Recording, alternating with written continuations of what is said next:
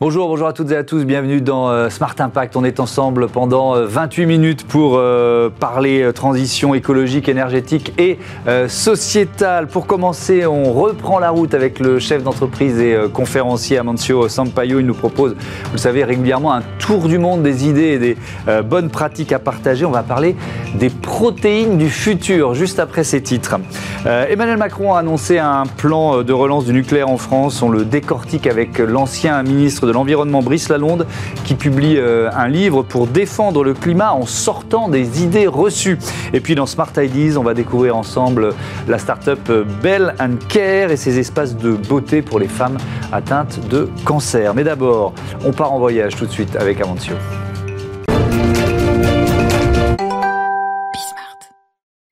Bonjour Amancio, heureux de vous retrouver. Euh, c'est notre premier rendez-vous 2022, donc euh, euh, heureux de, de, vous retrouver sur le plateau de Smart Impact. Donc, nouvelle étape de votre tour du monde, vous, vous nous présentez ces tendances qui transforment nos façons de consommer et on va démarrer avec les alternatives à la viande.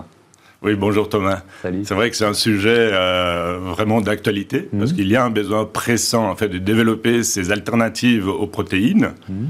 Et pour faire très simple, c'est que c'est pas, c'est qu'à l'horizon 2050, la population de la planète va atteindre 10 milliards de personnes. Cela va demander en fait une augmentation de la demande des dents alimentaires de plus de 50%. Donc avec cette augmentation de la demande, avec des nouvelles diètes, et en plus de ça, avec l'urgence climatique, mm. ben, il est un terrain fertile en fait pour développer euh, les nouvelles protéines. Oui, effectivement, on pointe l'impact carbone des élevages et on peut lier ça aussi euh, aux arguments qui concernent le bien-être animal. Ben voilà, c'est tous ces éléments ensemble. Et là, euh, vous venez de rajouter encore deux mmh. qui font pousser vraiment le développement de la catégorie. Aujourd'hui, elle est chiffrée à environ 14 milliards de dollars en valeur de marché. Et on croit que ça va atteindre 11% de la marché, du marché total de protéines à l'horizon 2035. Mmh. C'est que c'est énorme en fait comme potentiel de croissance parce que juste pour vous donner une référence, le marché de la viande à lui tout seul, ça représente 1,3 000 milliards de dollars, et en plus de produits laitiers, encore 800 milliards de dollars. Donc on voit déjà le potentiel de tous ces Effectivement, puisqu'on part de 14 milliards, vous l'avez dit, pour les euh. protéines alternatives, donc évidemment des, opportunités, de belles opportunités pour les entreprises. Ah oui, absolument. Ben, et là, les entreprises, il y a un vrai engouement ces dernières années, mhm. parce que la croissance, elle est accélérée. Et ces entreprises, elles sont vraiment motivées pour le potentiel de croissance et aussi la possibilité d'avoir un impact positif euh, sur l'environnement et mhm. sur la nutrition. Là, il y a vraiment beaucoup d'activités. On mhm. peut catégoriser ces entreprises dans quatre groupes, plus ou moins. Les premiers, les plus grands, c'est là qui est vraiment euh, un peu partout. C'est déjà les produits à base végétale en fait, les défis qu'ils ont, c'est de réduire l'écart qu'il existe des goûts, des textures avec euh, les produits à base animale. Mhm. Et là, nous avons discuté récemment, par exemple, les startups euh, suédoises Oatly, mhm. qui fait des produits qui peuvent passer au remplacement du lait. Et aussi dans la viande, là, il y a une multitude de recettes, des entreprises. Et on peut nommer ici Rapivore, qui sont les anciens nouveaux fermiers euh, qui sont très actifs dans les marchés français. C'est ça, les nouveaux fermiers rebaptisés euh, Apivore. Alors, ils, commencent à, ils commencent à être familiers pour nous, ces, euh, ces nouveaux produits, mais là, on parlait des, des, aliments à origine végétale, mais il y a des sources de protéines encore, on va dire, peu conventionnelles, c'est ça? Ouais, voilà, ça veut dire euh, la R&D, elle est très active pour mmh. trouver de nouvelles formules pour développer des produits qui sont acceptables pour les consommateurs. Il y a deux domaines assez intéressants qui évoluent actuellement, mmh. c'est la fermentation et la culture des cellules. Alors, on commence par la fermentation. Ben voilà, la fermentation, c'est-à-dire on va utiliser euh, de, de micro-organismes mmh. pour produire de la protéine à large échelle, cette protéine-là va être utilisée comme ingrédient principal ou secondaire dans des recettes de nouveaux produits, mmh.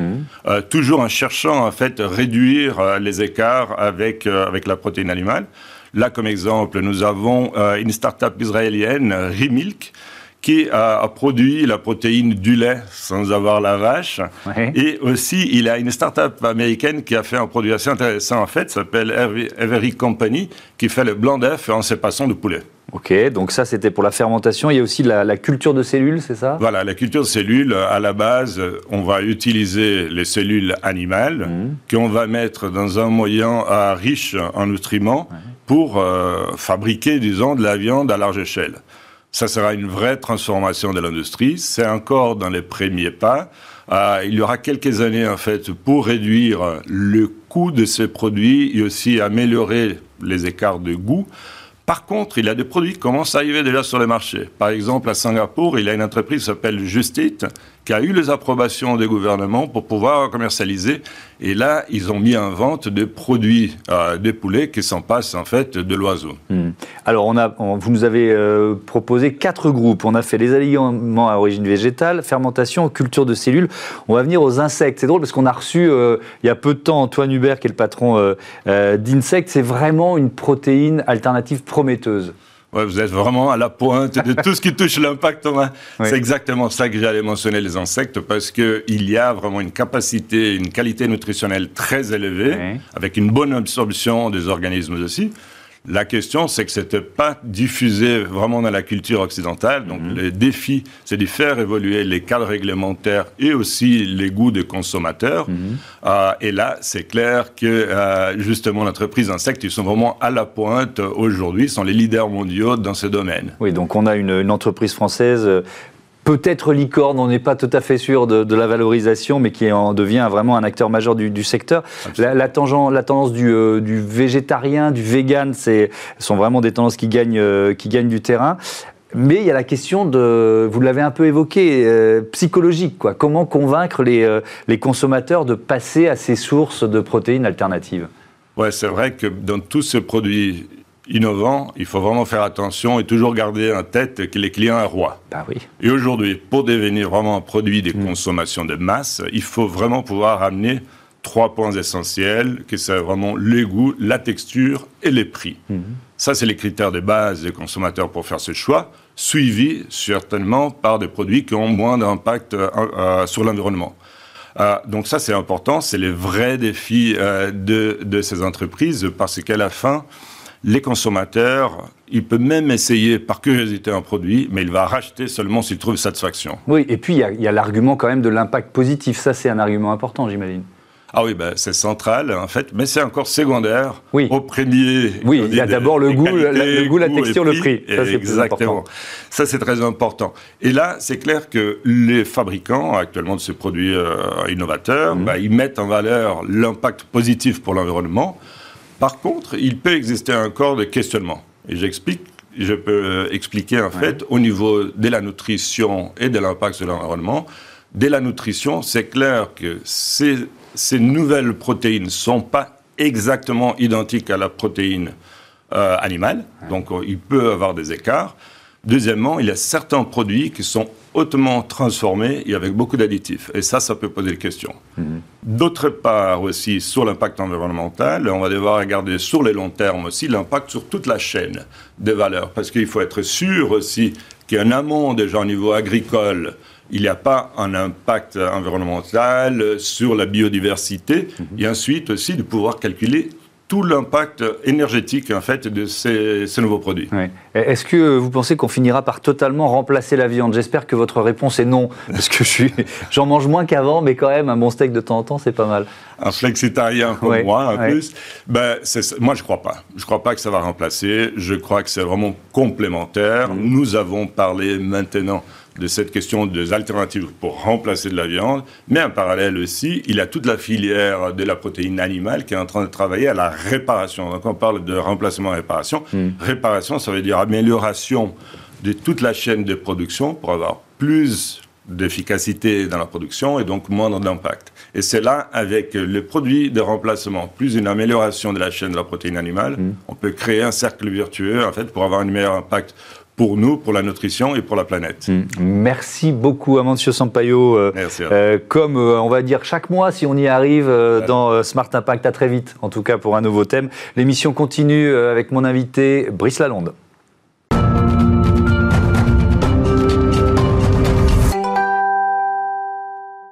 Bonjour Brice Lalonde. Bonjour. Heureux de vous accueillir. Merci d'avoir accepté euh, notre invitation. Vous publiez Excusez-moi de vous déranger euh, pour défendre le climat. Sortons euh, des idées reçues.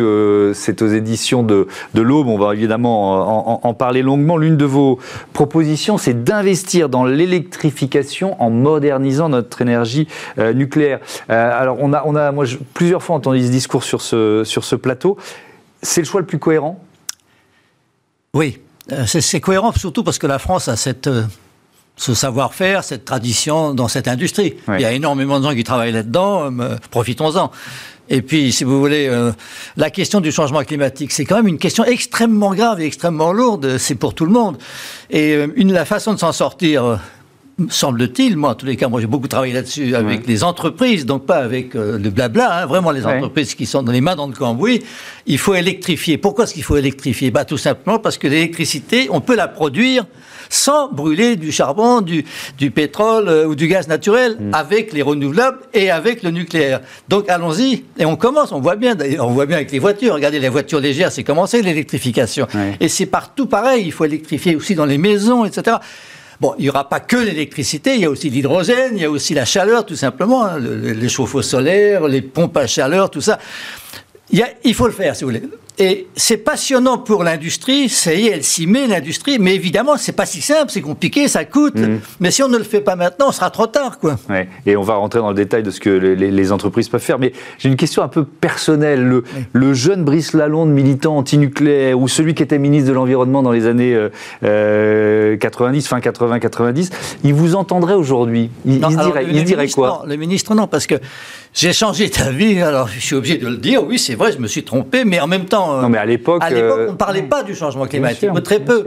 Et donc, c'est en 88 que j'ai commencé à me poser des questions. En 88. Donc, quand vous êtes nommé ministre, d'ailleurs. Juste, oui, juste avant d'être nommé ministre, parce qu'on a fondé le GIEC, le, groupe des scientifiques. En 88, il y a eu un été extrêmement chaud. Tout le monde s'est interrogé. Il y a un gars qui s'appelait Hansen, un scientifique américain, il a témoigné devant le Sénat. À l'époque, se copinait avec Al Gore, etc. Et ils nous ont dit, mais vous vous rendez pas compte, on est en train de changer le climat. Alors à ce moment-là, je me suis dit, oula, peut-être qu'on a quand même besoin du nucléaire. Et donc, mm. quand j'étais ministre, bah, je n'ai pas arrêté le nucléaire. Qu'est-ce que vous mm. voulez que je vous dise? J'étais avec Michel Rocard et d'autres. Je me suis passionné pour tout ça. Mais je ne suis pas devenu pro-nucléaire, mais j'ai arrêté d'être anti-nucléaire. Euh, on, entend souvent euh, euh, ceux qui voudraient pas faire grand-chose dire ah ben de toute façon la France pèse rien dans le bilan mondial des émissions de gaz à effet de serre, etc., etc. ça veut dire quoi? Ça veut dire qu'il faut peut-être sortir un peu de, de nos frontières et penser européen? Oui, absolument. C'est là que se joue l'enjeu, quoi. Oui, c'est là que se joue l'enjeu. Je pense. Hein. Alors, on voit bien que c'est compliqué les autres pays. Regardez les États-Unis. Un jour, moi je me souviens, Obama a dit Allez, on va y aller sur le climat. Le, lendemain, c'est Trump qui dit ah, Le climat, ça n'existe pas. Là, de nouveau, c'est Biden Allez, on y va sur le climat. Il a du mal à faire passer ses lois mm. et on attend que Trump revienne. Alors évidemment, donc on n'y croit pas trop aux États-Unis. Mais l'Europe, oui. Et elle est capable de le faire, l'Europe. Alors évidemment, on s'engueule entre Allemands et Français sur le mm. nucléaire, sur tout ça. Mais elle est capable de le faire. Et si l'Europe le fait, mm. à ce moment-là, les autres continents diront Ah, ils le font, donc c'est possible, on va le faire aussi. Hmm. Mais euh, alors, vous, vous, en parliez, euh, on s'engueule entre Français et Allemands. La, la grande question, c'était la taxonomie verte. Je rappelle que la classification euh, des secteurs en fonction de leur impact pour flécher les, les financements. Et il y a eu un enjeu est-ce qu'on met le nucléaire, est-ce qu'on met le gaz? Moi, finalement, on a satisfait et les Français et les Allemands, mais le, le, nucléaire sous condition. Ça veut dire quoi? C'est quoi les conditions? Est-ce que ça peut freiner le, le, développement ou le redéploiement du nucléaire en France? Alors, verra bien parce que ça va se négocier tout ça et les, avis changeront parce qu'on est, on est bien obligé euh, de, de, voir la réalité. Et la réalité, c'est qu'il faut absolument euh, arrêter le, le, pétrole, le gaz et le gaz aussi, quoi. Et la difficulté pour les Allemands, c'est que les Allemands ont décidé à la suite, sur l'émotion, hein, d'arrêter le nucléaire. Maintenant, ils sont obligés d'importer du gaz russe. Euh, alors évidemment, le gaz russe, euh, bon, parfait, mais simplement, ça veut dire qu'on va dépendre de la Russie. Et euh, la France, non, parce qu'avec son industrie nationale, elle est, elle est souveraine dans, l'énergie. Mm. Donc, si vous voulez, cette, cette discussion, bon, elle n'est pas terminée. Et aujourd'hui, on voit qu'il faut à la fois les renouvelables et le nucléaire, donc il faut arrêter de s'engueuler, il faut les deux. Hmm. Parce que le problème, c'est pas le nucléaire, le problème, c'est le pétrole. Voilà le problème. Notre ennemi, si vous voulez, l'ennemi du climat, c'est le pétrole. Et je vous signale qu'ailleurs que le pétrole, quand on, on, va chercher du pétrole, on se met d'accord avec des régimes qui sont pas très sympathiques, on finit par, cet argent du pétrole, il va finir par financer je ne sais pas qui. Hmm. Euh, dans, avec, quand même, il faut faire attention. Donc, si vous voulez, la, la leçon de tout ça, c'est qu'il faut y aller. Alors, le nucléaire, c'est pas parfait, ben non. Essayons de l'améliorer. Moi, par exemple, je suis passionné par quelque chose qui s'appelle la transmutation. Ça veut dire que les déchets nucléaires, hmm. on peut réduire leur durée. On peut travailler là-dessus. Hmm. On l'a pas fait jusqu'à présent, mais faisons-le. Le nucléaire, c'est pas figé pour l'éternité, une catastrophe épouvantable. Non, ça peut s'améliorer. Donc il y a des étapes, il y a une histoire, hmm. et, je pense qu'il faut être optimiste. Et moi, je suis, je suis très frappé de ça. De, les jeunes maintenant, ils ont peur de l'avenir il faut donner confiance dans l'avenir, dans le, savoir-faire, dans les cerveaux. Regardez, il y a 7 milliards d'humains. Ça fait 7 milliards de cerveaux interconnectés. Il y a quand même de, quoi faire avec ça. Hmm. Faisons confiance au génie humain. Euh, si on revient euh, au, plan français annoncé par euh, Emmanuel Macron, 6 nouveaux réacteurs PR2 d'ici 2050, 8 réacteurs supplémentaires à l'étude et une première mise en service à l'horizon 2035. Ça, c'est ce qu'on espère, parce qu'on a peut-être en tête voilà, quelques exemples récents euh, de, de, délais et de factures euh, qui, euh, ont explosé. Emmanuel Macron, il aura commencé son quinquennat en fermant la centrale nucléaire de, Fessenheim. Une grosse bêtise. Et oui, et alors c'était une promesse de son prédécesseur, mais bon, peut-être qu'il aurait pu prendre une décision différente, mais et, il termine son quinquennat en annonçant la construction de nouveaux réacteurs. Pourquoi il change de pied? Parce que l'opinion change de pied? Parce que comment vous l'expliquez vous? Il faut se, rendre à l'évidence, tout simplement. Il y a un principe de réalité, quoi. Il y a un principe de réalité. Parce que si vous voulez, les renouvelables, c'est très très bien, mais quand il n'y a pas de soleil pour le solaire, c'est moins bien, et mm. quand il n'y a pas de vent pour les éoliennes, c'est moins bien. Donc à un moment donné, le réalisme, la réalité, c'est bah, il faut quelque chose qui prenne le relais des renouvelables quand mm. il n'y a, pas de vent ni de soleil. C'est tellement simple à comprendre. Quoi. Mm. Et, si vous voulez, on ne peut pas du jour au lendemain passer à un système complètement différent. Ça prend du temps. Les centrales nucléaires, par exemple, elles sont là pour durer 60 ans. Donc la soudure, elle va se faire avec l'allongement de la durée d'exploitation des centrales, à condition que la sécurité soit parfaite, si vous mm. voulez. Et puis les nouvelles, mais en même temps avec les autres sources d'énergie. Moi, je vais vous dire, le solaire, c'est la plus belle des sources d'énergie, l'énergie solaire. Parce que c'est extraordinaire de penser que la lumière, tapant sur euh, une couche euh, de métal, va tout d'un coup se transformer en électricité. Simplement, ça ne fait pas beaucoup d'énergie. Hmm. Vous voyez Et alors, il faut couvrir des, surfaces considérables. Mais, mais, je pense que ça va s'améliorer. Et, on a en France des capacités dans le solaire qu'on n'a pas assez exploitées non plus. Donc, il y a beaucoup de choses à faire. Et il faut avoir confiance dans les entreprises. Et je pense que c'est ça qui me différencie de mes, anciens copains ou de mes copains verts. Ils n'aiment pas les entreprises. Enfin, sans les entreprises, on n'arrivera à rien. Hmm. oui, puis alors, vous êtes au bon endroit pour le dire. Et, et, on montre ici à quel point, le, effectivement, le levier euh, des entreprises est en train de se mettre en œuvre et, joue un vrai rôle dans cette transition euh, écologique énergétique. Vous, vous présidez, Brice Lalonde, de l'association équilibre des énergies et vous faites des propositions euh, euh, pour la présidentielle. la, première des propositions, j'ai vu la, la liste, c'est la rénovation énergétique des logements et des bâtiments. Pourquoi vous l'avez mis en tête de liste? Alors, le, bâtiment, c'est ce qui consomme le plus d'énergie euh, dans notre pays. On aimerait peut-être bien que ce soit l'industrie, mais elle est partie en Chine ou ailleurs, donc il faut certainement que l'industrie revienne. Hein. Mais euh, le, bâtiment, oui, on a, on a un parc de bâtiments anciens, il n'est pas très bien isolé, euh, il y a beaucoup de chaudières au pétrole, enfin au fuel si vous voulez, et donc il faut remplacer tout ça, donc il faut le faire sérieusement. Et je pense que ça, ça commence par la formation des artisans. On n'a pas assez d'artisans, et dans la plupart de nos domaines, comme, on dit, comme ils disent les Américains, on n'a pas assez de petits hommes bleus des travailleurs. Donc il, va, il y a un énorme effort de formation à faire pour la transition. Même les garagistes, ils savent pas réparer les voitures électriques, etc. Donc les bâtiments, oui, il faut à la fois isoler le toit surtout. C'est pas la peine de transformer les, bâtiments en, bouteilles thermos. Moi, je, je défends le droit d'ouvrir les fenêtres, d'écouter le chant des oiseaux, d'aérer, etc. Mais il faut isoler les toits, il faut changer le combustible. Si vous avez une chaudière au foot, il faut passer à la pompe à chaleur ou à autre chose, ou au chauffage électrique. Et euh, il faut euh, piloter, parce que maintenant on a le numérique. Donc l'arrivée du numérique, le numérique est un allié de la transition euh, écologique. Ça permet d'économiser, ça permet d'ajuster. Et par exemple, les nouveaux modes de chauffage, si vous ouvrez la fenêtre, le, le radiateur s'arrête parce qu'il a, il a vu que vous ouvrez la fenêtre, etc. C'est extraordinaire la finesse, si vous voulez, la précision qu'on est capable de faire maintenant. Donc oui, on commence par les bâtiments, mais on, a, on a, également les transports. Mm. Et, et, par exemple, l'avion. Eh bien, on peut faire, on peut. Et ça, c'est ça commence maintenant, même à Dunkerque. On va récupérer le CO2 qui est notre problème. Le CO2, c'est ce gaz qui mm. réchauffe l'atmosphère. Eh bien, au lieu de le laisser partir comme un déchet, on va le, capturer et on va l'utiliser et on va le transformer avec de l'hydrogène. Donc, il faut produire de l'hydrogène vert, hein, attention. Mm. Et on va mélanger tout ça et on va faire des carburants pour avions. Des carburants totalement neutres. Donc, si vous voulez, tout est possible, simplement il faut s'y mettre. Mm. Euh, on parlait de la campagne présidentielle. Comment vous expliquez que ces thématiques là dont on parle soient, soient pas au, cœur de la campagne? On a l'impression que le, c'est, pas, ce ne sont pas les thèmes, les thèmes de transition environnementale ou sociétale qui, qui rythment la campagne. Comment vous l'expliquez? Je, je, suis, ça m'embête. Je ne comprends pas bien. J'ai une explication qui n'est peut-être pas très sympathique pour les candidats, c'est qu'ils y connaissent rien. Donc, si vous voulez, je pense Même Yannick Jadot, qui est le candidat d'Europe Écologie Les Verts. Yannick Jadot, il s'est trompé. L'ancien directeur des campagnes de Greenpeace, il connaît ces thèmes-là quand même. Non, parce qu'il est, il est d'abord antinucléaire. Il est resté antinucléaire. Et pour le, pour le parti vert, les Verts, je suis désolé d'avoir à le dire, ils ont toujours considéré que le nucléaire c'était pire que le changement climatique. C'était avant le changement climatique. Hmm. Ils ont du mal à changer. C'est un, un, logiciel euh, qui. Ancien, c'est un logiciel. Ancien et allemand, c'est ça? Exactement. Et, ça vient des Verts allemands qui, ont, théorisé ça les premiers. Et en même temps, il y, a, un accord. Tout le monde est d'accord pour dire mais oui, c'est vrai le changement climatique. Tout le monde est d'accord. Simplement, la difficulté commence, c'est ils savent pas par où commencer et qu'est-ce qu'il faut faire. Et, là, c'est là que mon association ou d'autres, les entreprises sont là pour les aider à comprendre ce qu'il faut faire. Hmm. Alors, il peut y avoir un désaccord. La droite va dire c'est le marché qui va régler le problème. La gauche va dire c'est l'État qui va réglementer. Bon, c'est classique. Mais très bien, allez-y, euh, parce que c'est très important que les Français arbitrent. On a besoin d'aide. Regardez les voitures électriques, ça coûte cher. Mais les premières voitures électriques d'occasion, il y a plein de zoé d'occasion, ça commence, c'est moins cher. Comment fait-on?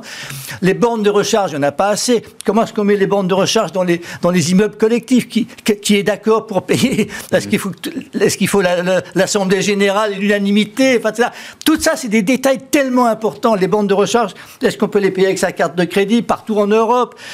Tous ces détails sont absolument essentiels pour que ça fonctionne bien. Hmm.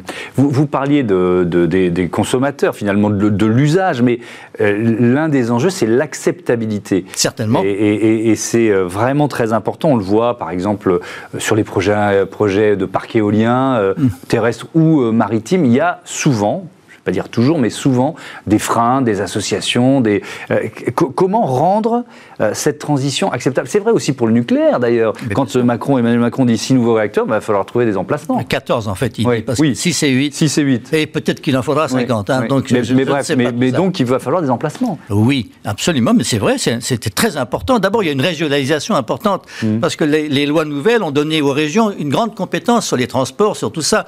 Et donc, il faut vraiment discuter à l'échelon régional avec tout le monde pour savoir mmh. ce dont on a besoin. Il y a aussi euh, un côté européen, puisque s'il n'y a pas de vent dans, un coin, il y en a peut-être dans l'autre, donc mmh. on va interconnecter. Oui, mais enfin, sauf que localement, euh, est-ce que je veux de la centrale nucléaire ou du parc éolien euh, à ma porte? Mais il faut, il faut accepter la discussion et il faut surtout accepter l'idée que c'est pas parfait que les éoliennes, bah oui, bah, ça fait du bruit, bah oui, bien mmh. sûr, ça fait du béton, comment on va faire, etc.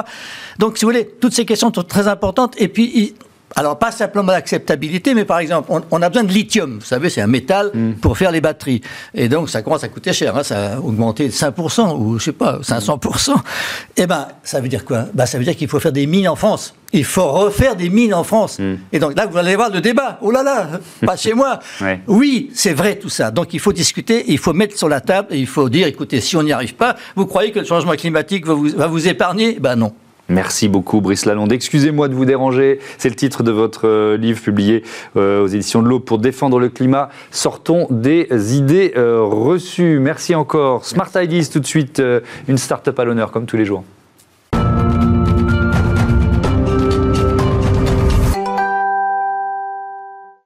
Et la start-up du jour s'appelle Bell Care. Bonjour Sandrine Koulibaly, bienvenue. Vous êtes la fondatrice de Bell Care. C'est quoi? C'était quoi votre idée de départ?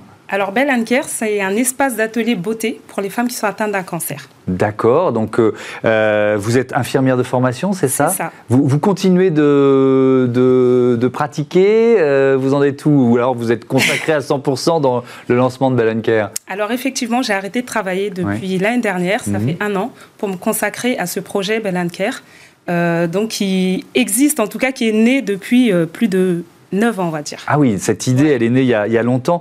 Euh, donc, vous, vous avez euh, euh, voilà, côtoyé des, malades. Vous avez vu l'importance des soins de beauté pour les malades, notamment les, les, femmes qui, qui, sont frappées par le cancer? Oui, je l'ai vu parce que, on le sait tous, les effets secondaires de, des traitements, mmh. ils causent... Ben, ce qu'on voit en premier, ça va être l'alopécie, donc la perte des cheveux, des cils, des sourcils. Et c'est vrai que chez la femme, c'est, ça touche directement à l'image corporelle ça, ça, fait un changement, ça fait un choc. Et moi, c'est quelque chose que j'ai vu qui m'a vraiment touchée. Et il faut savoir qu'en dehors, je suis également coiffeuse et maquilleuse. Donc l'univers de la beauté de la femme, c'est quelque chose que j'aime depuis toute petite. voilà, donc je fais des prestations de beauté. Et je me suis dit qu'il fallait faire quelque chose pour ces femmes-là. Mmh. Mais alors, je pose une question très concrète. Est-ce qu'il faut apprendre à se maquiller différemment ou réapprendre à se maquiller quand on souffre d'un cancer Alors je vais dire apprendre ou réapprendre. Oui. Pourquoi? Parce qu'il euh, il y a des femmes qui savent déjà le faire, mmh. mais quand on a perdu tous les traits qui, dessinent son visage, euh, c'est nouveau, donc il faut vraiment réapprendre. Et la particularité, c'est que les femmes-là, euh, elles ont une peau très sensible et qu'elles ne peuvent pas utiliser n'importe quel produit cosmétique. Euh, Pourquoi? Parce que la, peau devient plus fine, plus sensible? La, peau devient très fragile. D'accord. C'est-à-dire que euh, n'importe quel produit qui, peut être nocif va pouvoir causer des, problèmes de peau mhm. à ces femmes, en plus de ce qu'elles ont déjà. Parce que la chimiothérapie, ça cause aussi des, des, sécheresses cutanées, des muqueuses. Enfin, il y a vraiment beaucoup, beaucoup d'effets secondaires. Et l'idée, c'est de proposer des produits sains pour ces femmes-là. Oui. Voilà. Alors justement, qu'est-ce qu'on va euh, trouver dans cet euh, espace beauté? Comment, comment ça va fonctionner? Alors comment ça va fonctionner? Euh, L'idée, c'est de permettre à ces femmes de renouer avec elles-mêmes. Donc au fait, il y aura un professionnel de la beauté, donc ça sera sous forme d'atelier on va dire 10 personnes maximum pour rendre quand même euh, convivial. Mmh. Euh, on va leur montrer les gestes, donc elles auront chacune un miroir avec des spots, euh, elles vont apprendre à se maquiller vraiment pour être lumineuses pendant toute la période des traitements. Et donc, au fait, elles seront actrices. Parce que c'est vrai que ce qui se fait déjà, il y a des associations qui font pour elles. Là, l'idée, c'est qu'elles fassent elles-mêmes pour elles-mêmes de manière à renouer avec elle-même, mhm. euh, qu'elle puisse euh, se dire, OK, c'est vrai, il y a la maladie, mais euh, malgré tout, j'ai envie de rester féminine. Donc elles vont faire elles-mêmes pour elles-mêmes. Mhm. Alors vous en êtes toutes de, de, ce projet Vous cherchez encore des partenaires on, est à quelle étape de Bell Alors on est à quelle étape? Donc Bell Care existe déjà, elle est déjà immatriculée. Aujourd'hui, je suis à la recherche d'un local.